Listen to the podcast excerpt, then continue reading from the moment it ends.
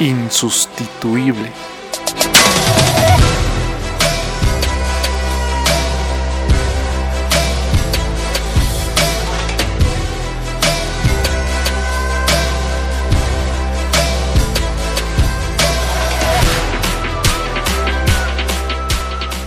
Bienvenidos al podcast de Insustituible, el podcast diseñado para personas que están dispuestas a sobresalir del montón.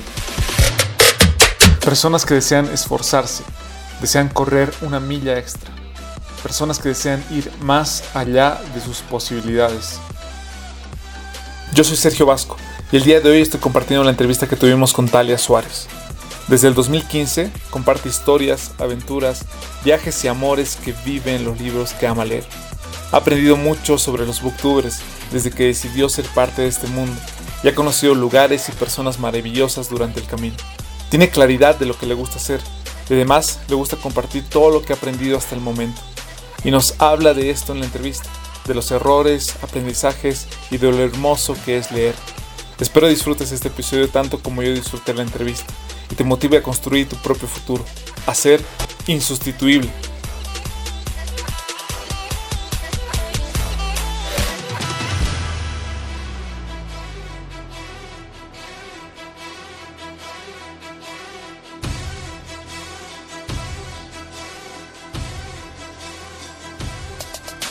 Mira, Talia es muy interesante. Puede ser muchas cosas cuando lee. Talia puede ser Katniss Everdeen, que es una niña de 16 años, que se presenta como voluntaria para salvar a su hermana y ir a, las, a los Juegos del Hambre a matar a niños de su propiedad. Puede ser Elizabeth Bennet, una mujer victoriana, que toda la gente, todas las personas esperan que ella sea simplemente una buena esposa y tenga muchos hijos, pero en cambio encuentra al amor de verdadero, ¿no? Entonces sí, Italia puede ser muchas personas cuando lee, pero aquí la simple mundana. Soy una chica boliviana de, 27 años que genera contenido literario hace ya cinco años y medio con, en la plataforma de YouTube, pero también un poquito en Instagram. Y lo que pretendo con esto es pues incentivar un poquito a la literatura, o sea, a incentivar a otras personas a que pues encuentren su, su libro indicado, y pues sí, de alguna manera pues quería colaborar con la sociedad, ¿no? Y qué mejor que hacerlo con algo de lo que a mí me apasiona, ¿no? Que son los libros. Así que esa es Tania. Qué, buena esa respuesta que nos has dado al principio, me ha gustado mucho, pero al principio, por la introducción igual que hacía, no te gustaban los libros. ¿Cuál fue el primer libro que te empezó a gustar?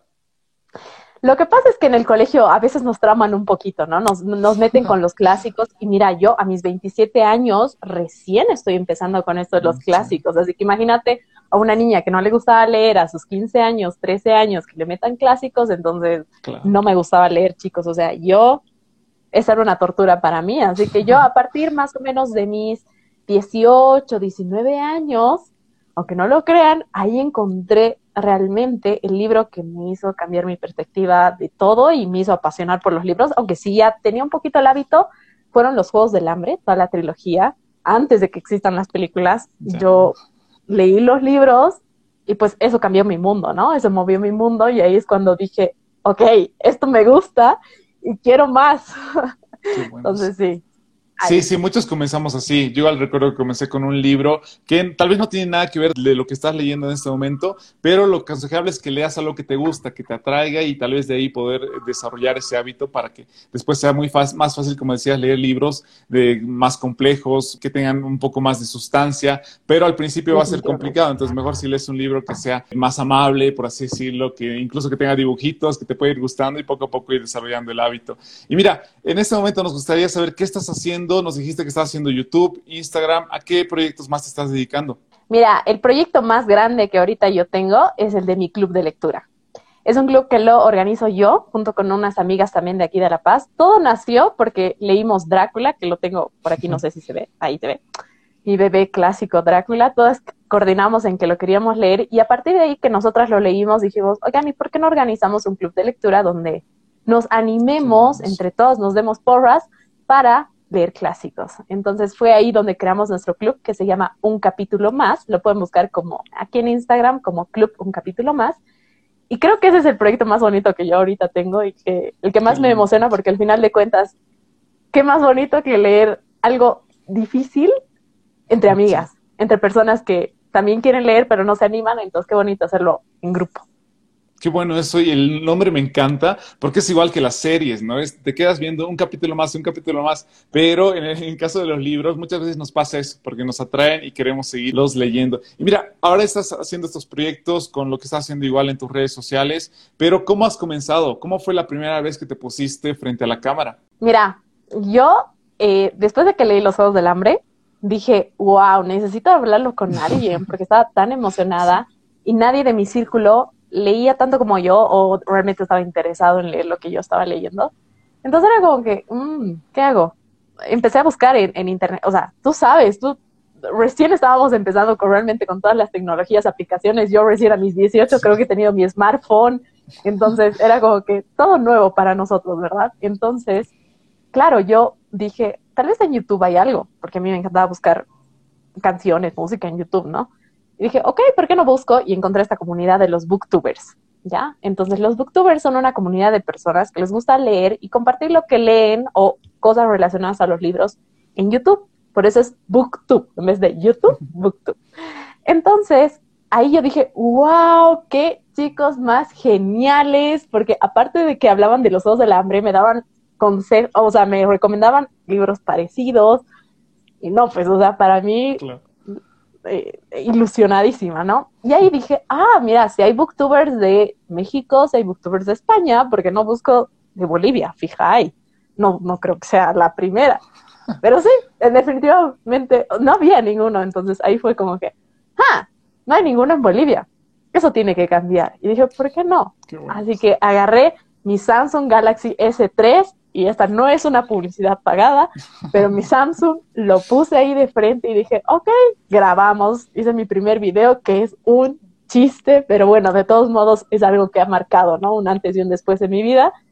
No sabía ni cómo editar, pero ya sabes, o sea, YouTube, ahí encuentras todo.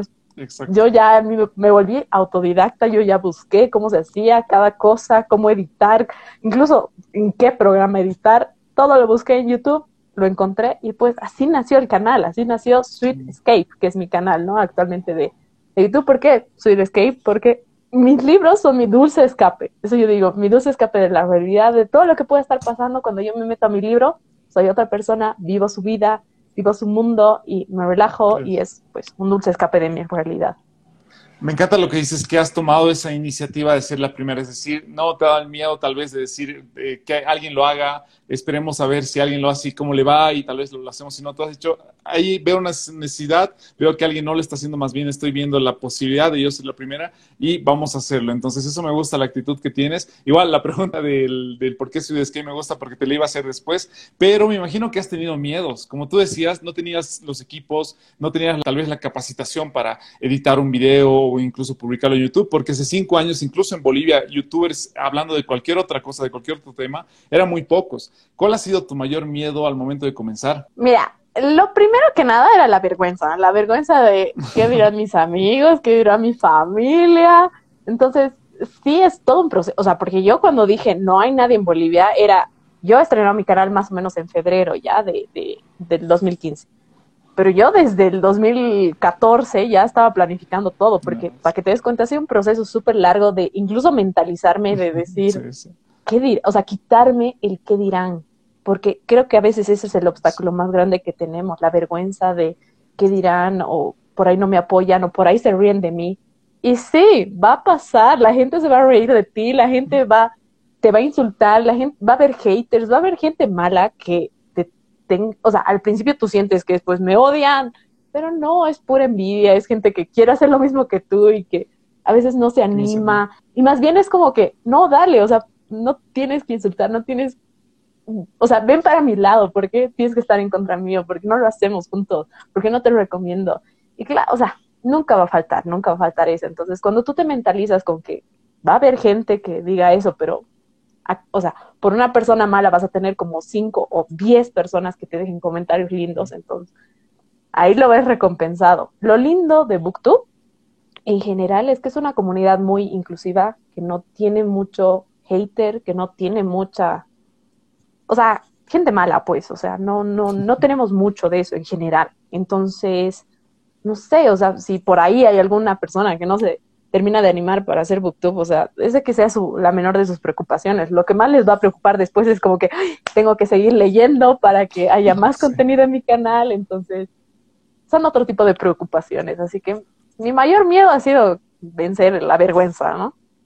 Claro, y, me imagino que igual eso lo vas venciendo frente a las cámaras, hablando, estando dispuesto a exponerte, ¿verdad? Para que las personas igual vean tu contenido y en base a eso puedes seguir creciendo. Pero justo nos hablabas igual que ya en ese momento hay una comunidad mucho más grande. ¿Cómo han sido los primeros años de esa comunidad y cómo la has construido? Bueno, ha sido lindo porque el año que yo he iniciado, hemos iniciado, han iniciado dos chicas más. Entonces éramos, y lo lindo es que justo no éramos las tres de la misma ciudad, o sea, yo era de La Paz, de ahí eh, empezó eh, una amiga que se llama Andrea, que era de Santa Cruz, es de Santa Cruz, y después Vivi, de Cochabamba. Entonces, como que ese año nos conocimos las tres y como que de ahí, no sé, ha sido muy lindo porque entre las tres nos apoyábamos mucho, de que qué lindo que estás leyendo, dónde has conseguido tus libros, porque claro, a veces em, creemos que no hay libros en Bolivia, pero aquí el claro ejemplo de que puedes conseguir, o sea, sí hay, si buscas encuentras, ¿no? Entonces, no sé, o sea, hemos empezado a crear una comunidad, ¿no? Con, ellas al principio ha sido difícil porque mm, no hay, o sea, te imaginas, no hay mucho mercado en general para YouTube Bolivia. YouTube. Bolivia. Entonces, imagínate para un mercadito un poquito más chiquito que es el de los libros. No todos leen, no a todos les gusta leer. Entonces, hacer esto es como que realmente por pura pasión, ¿no? ¿Me entiendes? O sea, no es que pienses aquí que vas a empezar uh, Booktube con, eh, no sé, vas a ganar un millón de dólares. No, o sea, aquí lo hacemos todas por pura pasión, así que ir construyendo todo esto poco a poco con ellas también ha sido súper lindo y actualmente ya somos pues más de 20 personas, creo, ¿no? En toda esta comunidad. Claro, y como tú dices, igual han comenzado de poco conociéndose, generando también esos lazos para poder llegar tal vez a diferentes lugares. Lo bueno, como dices, igual ha sido que son de diferentes ciudades y me imagino que eso igual les ha ayudado. Igual nos hablaba sobre la pasión. Al momento de comenzar muchas veces es fácil dejarse llevar por esa pasión porque son los primeros pasos que estamos dando, estamos claros con el objetivo que tenemos, pero normalmente van pasando los años y ese tanque de la pasión se va consumiendo. ¿Qué hiciste tú para mantenerlo durante este tiempo? Porque considero que ya cinco años creo que es ya más allá de largo plazo. ¿Qué es lo que tú has hecho para seguir manteniéndolo, para seguirte manteniendo con esa pasión de seguir publicando lo que te gusta de los libros? A ver, no ha sido fácil. Eso quiero que lo sepan. Y si ustedes entran a mi canal, muchas veces eh, van a encontrar periodos de tiempo en los que yo no subía video. No porque haya dejado de leer, no porque ya no me guste leer, sino porque a veces es difícil combinar la vida laboral, con la vida estudiantil, con esto, o sea, es complicado, o sea, no, no es que no, o sea, tenemos también una vida, tenemos que sobrevivir de alguna forma, ¿no? No solo vamos a vivir de YouTube nosotros, o sea, hablo de los booktubers porque no es fácil, insisto, no estamos aquí como nuestro trabajo, sino lo hacemos esto realmente por pura pasión. Yo creo que lo que me mantiene ahí todo el tiempo constante ha sido, valga la redundancia, los libros, es que cada vez encuentras algo nuevo, o sea, tú puedes leer, tengo libros que me he comprado hace cinco años y siguen ahí, no los leo. Pero también hay libros que salen este año, hay libros que se traducen, hay nuevas plataformas, hay nuevas experiencias, hay audiolibros, hay plataformas que te facilitan todo.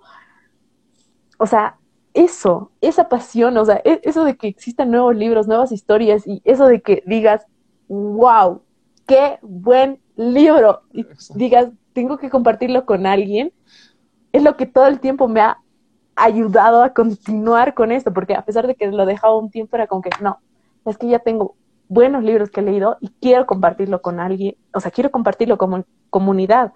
Entonces, eso es lo que me motivaba cada vez a reactivar el canal y reactivar y además apoyar, ¿no? Las actividades literarias que pueden haber en el país. Te dan ganas, ¿no? De, de, de ayudarlos de alguna manera, de, ser un conductor, ¿no? También para incentivar, ¿no? A otros a que lean. Eso. Y esa motivación que tú tienes, yo creo que es igual con los escritores, con los que han escrito libros, o sea, tenían esa información que querían compartirla. Y cuando lees un libro y te, no sé, explota la cabeza, hay esa sensación de decir que alguien más tenga que tener ese conocimiento, ese contenido, y tal vez por eso es bueno seguir compartiendo ese contenido que tienes. Pero en ese trayecto, ¿has tenido algún mentor, alguien a quien tú sigues, algún ejemplo que tengas, ya sea a nivel Bolivia o a nivel internacional? Sí, o sea, mira, yo creo que cuando haces booktube, realmente también consumes booktube la, mayor parte del tiempo, ¿no? Entonces, por ejemplo, hay, hay un booktuber español que es booktuber, pero también es escritor, que es Javier Ruescas, al cual yo admiro muchísimo porque él es, o sea, más allá de lector, es escritor y, y o sea, que él combine esas dos cosas en sus videos, que haga semejantes investigaciones, que te cuente reseña, que, que haga reseñas de tres minutos y que te diga todo lo que tienes que saber en esos tres minutos te llena, te gusta. A mí yo lo admiro muchísimo, ¿no? Y así hay muchas personas que están, que hacen booktube y al mismo tiempo escriben, escriben libros. Entonces, no sé, por ejemplo, también tengo otra amiga que es de Costa Rica, que se llama Go With Cat. Y ella también todo el tiempo está haciendo actividades. Y yo, siguiéndola a ella, me motiva muchísimo. Yo digo, no, booktube en general mundial hispanohablante está yendo por muy buen camino por gente como ella, porque ella hace clubs de lectura, lecturas conjuntas. Yo me he metido a un club de lectura que ella está haciendo de Tolkien, porque yo no la había leído. Yo había visto las películas del Señor de los Anillos como todo el mundo, pero no había leído, ¿no? Porque me daba miedo. Entonces, hacerlo junto con ella, que ella ya lo ha leído como cinco veces, que te dé guías, que te dé toda una experiencia. Entonces, es como que sí, esa gente me motiva, esa gente digo ay, con razón me gusta Booktube, con razón hago Booktube, qué hermoso Booktube porque me hace hacer amigos internacionales. Qué lindo eso. Porque si te das cuenta igual, así como estás recibiendo esa motivación, yo sé que hay muchas personas a las que estás motivando, justo a lo que decías al principio, a que lean, a que estén dispuestos a abrir un libro, o incluso, como decíamos al principio, te va a gustar porque otra persona lo ha leído y te ha dicho que es bueno ese libro, o te va a poder ayudar, no sé, con algún tip, con algún consejo que necesitabas en ese momento, o incluso sentirte identificado con el personaje del libro que estás leyendo. Pero ¿crees que lo que estás haciendo en este momento, las, eh, no sé, el contenido que estás compartiendo, tiene algo que ver con el propósito que tú tienes más a largo plazo? Mira, yo me dedico a algo totalmente distinto. Yo, y te puedo asegurar que tal vez el 10% o menos de los booktubers en general, no estoy hablando de Bolivia, porque si hablamos de Bolivia, el 0% ha estudiado algo con literatura. O sea, yo conozco a todas mis amigas y ninguna ha estudiado literatura, ninguna filosofía, ninguna, nada. Entonces, si hablamos en booktube en general, ninguno, casi, o sea, muy poca muy pocos booktubers realmente han estudiado algo que tenga que ver. Entonces, si vamos a hablar de profesión, de algo así como que más específico, no, o sea, yo me dedico a otra cosa, o sea, yo tengo otras aspiraciones laborales, por así decirlo, pero nunca me veo dejando el mundo de booktube. Esto es un compromiso. Al final de cuentas, esto es un compromiso, o sea, es una bitácora de vida. ¿Me entiendes? O sea, ver mis primeros videos y decir, ah, mira, había leído ese libro, ya ni me acordaba de qué trataba. O ver un video y decir, ay, no, me gustaba ese libro, qué horror, ¿no? O sea, es una bitácora de vida. Entonces, esto yo lo veo de aquí a largo plazo. Ahora, separando, ¿no? Porque al final esto realmente es mi hobby y mi profesión es totalmente distinta, ¿no? Ya, qué bueno, pero lo que dices es igual. Y como tú dices, eso igual te motiva a seguir creciendo. Sin embargo, ¿qué es que lo que estás haciendo en este momento? Y tal vez un poco relacionado con tu trabajo, te nos puedes dar algunos consejos. ¿Es mejor hacerlo en equipo? ¿Cómo trabajas tú? ¿Trabajas eh, sola? ¿Tienes algún equipo que esté acompañándote? ¿O incluso la comunidad la consideras un equipo? Mira, en cuanto a mi canal, es todo sola, ¿no? Porque te imagino, o sea, imagino que si ganas, o sea, si monetizáramos, ¿no? Yo ya monetizo mi canal, pero aún así, con las visualizaciones que yo tengo, no alcanza, ¿no? Para tener ingresos mensuales, por así decirlo. Pero, o sea, ¿cómo decirte? Realmente, si pudiera tener un equipo, no sé si lo tendría, porque esto realmente es muy casero, esto es muy mío, esto es mi bitácora. A la gente le gusta lo que hago, le gusta cómo edito, le gusta cómo es mi personalidad, entonces yo lo reflejo al final de cuentas en mis videos. Entonces, equipo ahorita no tengo. Ahora, en cuanto a mi club de lectura que ya te mencionaba, sí, somos un equipo, o sea, todo el tiempo nos estamos dividiendo quién va a hacer qué, quién va a repostear, quién va a hacer la publicación, quién va, cómo vamos a elegir la siguiente lectura, qué vamos a planificar. Para Halloween estamos planificando ya para la última, esta última semana y estamos planificando algunas cositas. Entonces, esas cositas sí son en equipo. Lecturas conjuntas sí son en equipo. Pero los videos individuales los hago solo yo, pero no estaría cerrada, ¿no? O sea, si alguien me diría, ok, hagamos algo más grande y colaboremos, ¿cómo no? O sea, perfecto. Claro, y ahí también vas creciendo, ¿no? Viendo, como decías, igual al principio tal vez con las tres primeras booktours de Bolivia, igual formaron ese equipo para poder seguir creciendo. Y mira, no sé si tienes algún consejo que te hubiera gustado que te den en la universidad, que en este momento necesitas eh, o lo has aplicado o lo has aprendido en el camino, pero un consejo que no te lo hayan dado en la universidad, pero que tú crees que es importante. Ah, más allá de los libros, porque esto, como te digo, los libros y mi carrera universitaria realmente son dos caminos distintos, ¿no? Pero algo que he aprendido, o sea, algo que me enseñó en la universidad es que no me tengo que conformar. O sea, sí está bueno tener un cartoncito que diga que tú sabes hacer lo que haces o que has cursado cinco años de esto, pero no sé, o sea, he tenido buenos mentores que me han enseñado que no es suficiente. O sea, tú tienes que buscar lo que te gusta, seguir estudiando.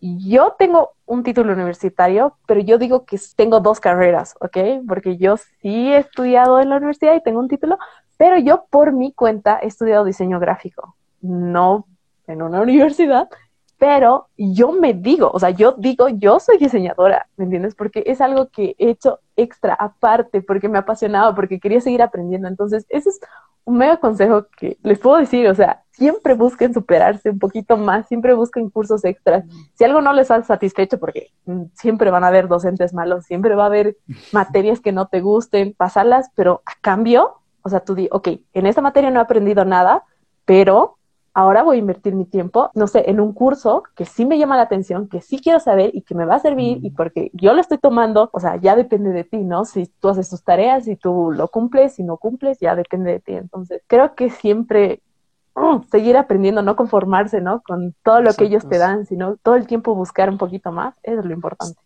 Sí, creo que igual es una actitud bastante proactiva de no quedarnos con lo que hemos recibido. Si no nos gusta lo que tenemos, tal vez ir a buscar un poco más de eso para alcanzar ese propósito o lo que queremos alcanzar. Y mira, varios de los que son de la comunidad insustituible están en la universidad entre 18 a 23 años, pero no sé si puedes recordar tú a la Talia que estaba empezando la universidad, ¿qué consejo tú le darías a la pequeña Talia tal vez? O sea, a ver, ¿qué me diría a la Talia de unos cuantos años atrás. Me diría que, a ver, es que es complicado, porque yo era una mujer complicada en la universidad, ¿ya? O sea, yo tenía pues ahí mis cositas. Yo he salido por excelencia académica, entonces sí, yo era muy cerrada y yo me hubiera dicho a mí misma que me relaje, ¿no? Al final de cuentas sí es importante cumplir, o sea, llevar, eh, hacer tus tareas, hacer exámenes, pero a veces era muy intensa, entonces, claro, me dedicaba a una sola cosa que era estudiar y tal vez no a socializar, entonces, no es bueno los extremos, ¿no? Me hubiera gustado tener un poquito más de equilibrio en mi vida. Nunca, nunca dejemos de pensar en nuestra salud mental, porque es súper importante. Entonces, no sé, yo, yo creo que me hubiera dicho que me relaje un poco, que equilibre, porque al final, sí, o sea, está bien, está súper bien que estudies, haz tus tareas, sé responsable, pero al mismo tiempo cuida de tu salud emocional, de tener amigos, de pasarla bien, de tener lindos momentos, recuerdos, porque la universidad al final de cuentas es una linda etapa de tu vida, ¿no? Es súper lindo. ¿Y en qué momento te diste cuenta de eso? ¿Posterior a la universidad o durante la universidad? No, ya posterior, ¿no? O sea, porque yo sí tenía conocido, yo soy una persona súper extrovertida, tú me dejas con alguien y yo probablemente me haga amigo en cinco minutos desde alguien, ¿no? porque yo soy así, yo soy una persona muy habladora, pero al mismo tiempo soy muy asocial, por así decirlo. O sea, si me das a elegir entre quedarme en mi casa y salir a una fiesta, yo me quedo en mi casa, ¿no? Porque yo soy así, o sea, yo siempre he preferido quedarme en la comunidad, porque eh, yo digo, tengo una personalidad múltiple, porque yo soy eh, extrovertida, pero al mismo tiempo medio introvertida en ese sentido, ¿no? Pero yo me he dado cuenta después, ¿no? Cuando ya había pasado toda la universidad y ya tengo amigos, pero no muchos, entonces no había salido, tal vez no había como que explorado un poco más, pues, ¿no? Entonces, ya. Sí.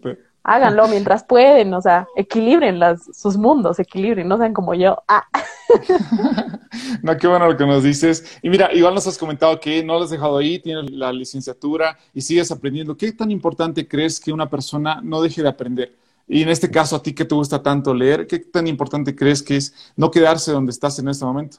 Yo creo que la universidad está bueno, o sea, me gusta que tu público sea universitario y sea todo eso, pero chicos, ahorita seguimos en un mundo en el que sí te contratan por tu título universitario. O sea, es un hecho, ¿no? Pero no se olviden que también, más allá, está también tus habilidades. Está todo lo que tú sabes hacer, todo lo que tú estás aprendiendo. Y yo soy un claro ejemplo de eso. O sea, yo no, es, no tengo un título de diseño gráfico, pero el día que yo me puesto la meta de aprender a manejar los programas, de capacitarme, de inscribirme a cursos online, de tener más, o sea, de no conformarme con simplemente ser universitaria, sino estudiar algo más. El día en que he mandado mi portafolio a las empresas y decían profesional en diseño gráfico, eh, técnico superior en diseño gráfico, yo yo decía, mm, no, estudiante autodidacta de diseño gráfico, aquí tiene mi portafolio. O sea, si usted me quiere contratar, aquí tiene la prueba de que yo sí sé hacer lo que usted quiere. Entonces, eso, chicos, o sea, es más allá de un título, es lo que te gusta hacer. Si te gusta, aprende, porque el saber no ocupa campo. Así que hay que seguir. Qué buena frase, el saber no ocupa campo. Yo creo que ahí añadiríamos que en lugar de ocupar campo, más bien expande el que puedas saber y también poder compartir ese conocimiento. Pero Dalia, tal vez eh, ese camino lo estás recorriendo, todavía igual creo que te falta, eh, por la juventud que tienes, todavía falta mucho para poder recorrer. Sin embargo, en ese camino has querido dejarlo todo. ¿Ha habido un momento en el que has dicho, no, ya hasta aquí llegué y ya no hago más de lo que estoy haciendo? Sí, ¿sabes? O sea, yo soy de las personas que, o sea, yo he visto algunas de tus entrevistas, te conozco, que les gusta terminar lo que empiezan. Y está súper bien, o sea, es un pensamiento válido porque es como que ya empezaste, terminarlo. Pero yo al mismo tiempo, a veces por obligarme a hacer ese tipo de cosas, de empezar o de terminar lo que había empezado, me frustraba mucho. Entonces, yo creo que cada cosa, y esto lo aplicamos en cosas de la vida y con libros, cada cosa tiene su tiempo de ser. Entonces, si hay un libro que yo lo estoy leyendo y no me gusta, yo no voy a desperdiciar ese momento en mi vida para terminar un libro que no me gusta, porque tengo 50 libros más esperando por mí que probablemente sí me gusten en este momento. Entonces, va a llegar el momento en el que ese libro, en un futuro, de aquí a cinco años, de aquí a tres años, de aquí a un mes, me va a gustar. Entonces, lo voy a leer, lo voy a retomar. Y lo mismo con las cosas. Si hay un curso que estoy tomando y que no me gusta, lo más probable es que le ponga una pausa y le diga, ok, voy a congelar esto por un tiempo porque me estoy frustrando y no puedo más y lo quiero dejar y te estancas y sientes que eres un fracasado. O sea, yo me he sentido fracasada muchas veces, pero no he dejado que eso me defina como persona, no he dejado que eso me pare, ¿no? O sea, digo como que, ok, lo paro, pero más adelante, quién sabe, lo voy a continuar y probablemente ya tenga la motivación para seguir. Entonces, yo tengo esa filosofía de, de vida, ¿no? Qué buen consejo. Es más o menos como el río, fluir. Y si te estancas, o sea, es el agua que se estanca normalmente empieza a oler mal. Pero si tú fluyes y simplemente dejas, tal vez puedes llegar al mar, a donde tienes que llegar. Y nos hablabas igual sobre el fracaso. No sé si recuerdas algún fracaso en este momento que nos puedas contar, alguna historia sobre algún fracaso que has tenido. Sí, o bueno, a ver, puede ser un fracaso, tal vez no, tal vez alguien lo considere, tal vez no. Pero de todo se aprende, ¿no? De hasta de los fracasos, por así decirlo. Miren, yo, siendo como les había dicho, una estudiante de excelencia que, wow, que sabe, que ha estudiado. Me he equivocado de carrera. Yo, mis primeros dos años universitarios, he estudiado una carrera que no era para mí. Dos años. Cuando le he dicho a mi mamá, mami, no me gusta lo que estoy estudiando, casi se desmaya. Y yo sentía que era un fracaso. O sea, yo decía, me he equivocado. O sea, ya, ya he perdido dos años de mi vida. Ya, ya, la fregaste, Talia. ¿Qué haces? Pero no he dejado que eso me venza.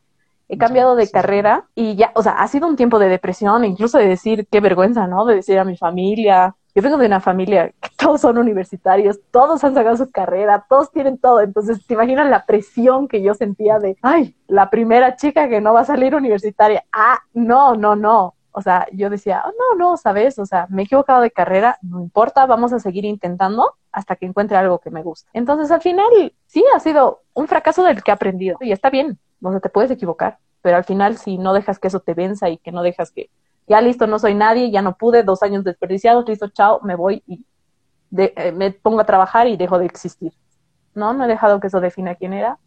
Sí me ha dolido, sí, pero he aprendido y le conociste al final me gusta porque dices que no has dejado que eso te defina, no has dejado que el fracaso, la circunstancia que has tenido, diga quién eres, no diga la esencia que tienes, más bien te has potenciado en eso. Y hace un momento nos hablabas sobre los mentores o tal vez los guías que tienes como booktubers, pero esa actitud que tú tienes, la mentalidad que tienes, de quién la aprendes o de quién la has aprendido, quién crees que ha inculcado más que todo en ti esa mentalidad. Es que, sabes, es un compendio de todo, de la vida, de los profesores que he tenido, de mi propia familia, de mi madre, es que son muchas cosas, ¿no? Al principio, yo creo que este año incluso, que ha sido tan bueno, distinto para todo el mundo, ha sido también un año muy revelador para mí. Mira, yo no soy de libros de autoayuda y yo no lo critico. O sea, cada uno es libre de leer lo que le guste. Pero a mí, en lo personal, no me gustaban los libros de autoayuda. Y este año me he aventurado con algunos cuantos y me he sorprendido.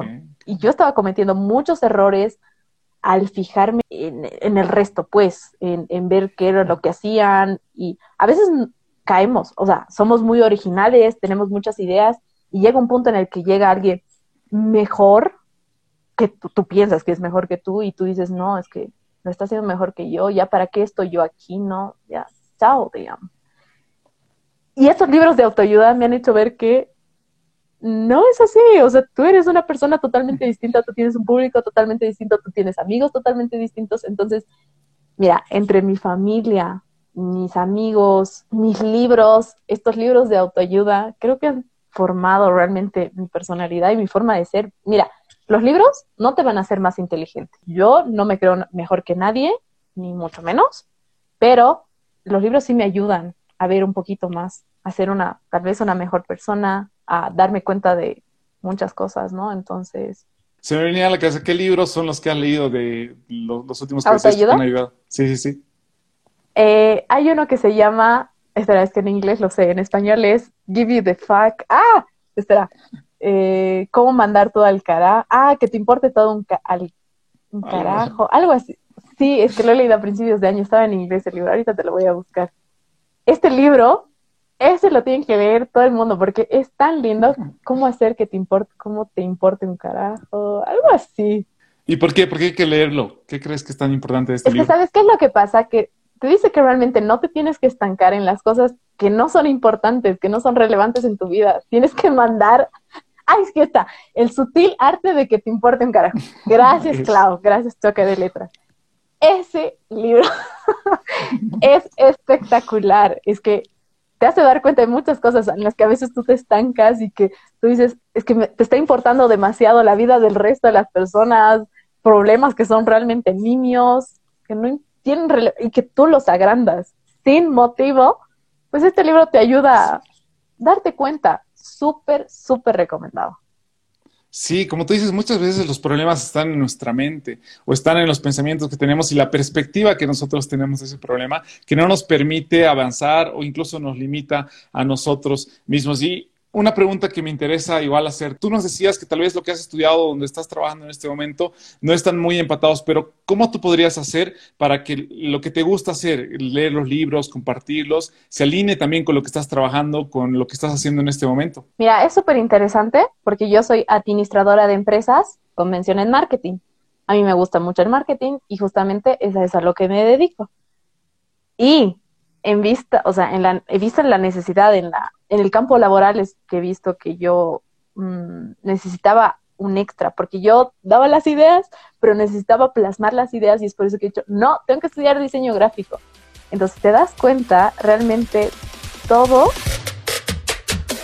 está relacionado, porque al final yo puedo meter mi marketing, yo puedo decir qué voy a publicar, cómo lo voy a publicar, incluso a mí me gusta un poco de fotografía, ¿no? Tengo mi cámara y todo, entonces combinar todo eso mi marketing, con mis fotos, con los videos, con la edición, o sea, los artes que yo hago, o sea, digamos, plantillas para lecturas conjuntas. Al final de cuentas, me ayuda, me ayuda mucho lo que yo he estudiado con lo que hago, ¿no? Porque, o sea, con lo que leo, con mi canal, porque ustedes ahorita pueden entrar y ahorita estoy en una lectura conjunta, estamos leyendo Carmila, y ustedes pueden ver, o sea, los artes que yo tengo en Instagram son artes que yo he hecho, ¿no? Que yo he plasmado, que son mis ideas, datos curiosos, no sé, o sea, como que yo puedo plasmar lo que he aprendido universitariamente, educacionalmente, en mi canal.